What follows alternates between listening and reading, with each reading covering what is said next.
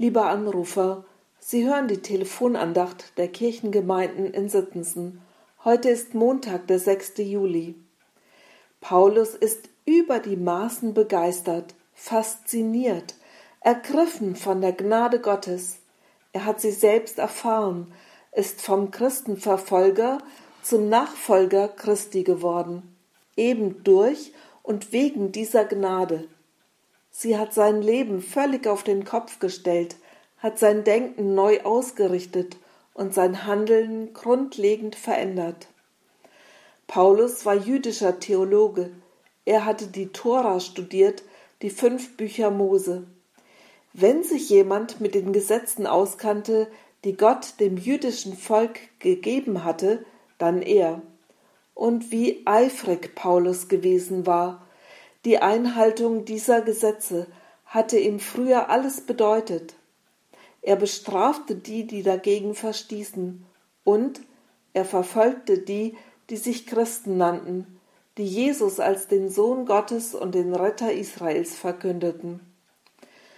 Dann hatte er eine Begegnung mit Jesus selbst und mit dieser überschwänglichen Gnade, die ihn einfach umgehauen hatte. Ich denke, so kann man das wohl sagen. Ab diesem Moment hatte Paulus das Bedürfnis, anderen von Gottes Gnade zu berichten. Seine Missionsreisen sind das reinste Abenteuer. Hier und da geht es um Leben und Tod. Nichts hält ihn auf.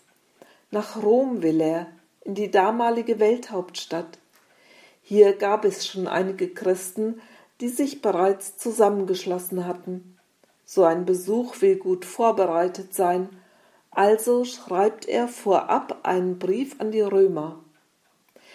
In ihm bezeugt er das, was er als zentralen Inhalt der Botschaft von Jesus Christus verstanden hat. Erstens die bedingungslose, unverdiente Annahme. Es gibt nichts, was Gottes Wesen besser widerspiegeln könnte. Zweitens die Freiheit vom Gesetz und die Freiheit zu einem neuen Leben.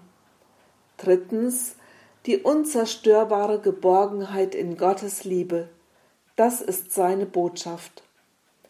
Heute gibt die Losung ein Wort aus diesem Brief an die Römer vor, Kapitel 5, Vers 20. Da schreibt Paulus, wo die Sünde mächtig geworden ist, da ist die Gnade noch viel mächtiger geworden. Das ist seine Botschaft an die Christen in Rom und an uns. Geh unter der Gnade, geh mit Gottes Segen, geh mit seinem Frieden, was auch immer du tust. Geh unter der Gnade, hör auf Gottes Worte, bleib in seiner Nähe, ob du wachst oder ruhst. Mit diesem Lied wünsche ich Ihnen einen gesegneten Tag. Ihre Gisela Wichern.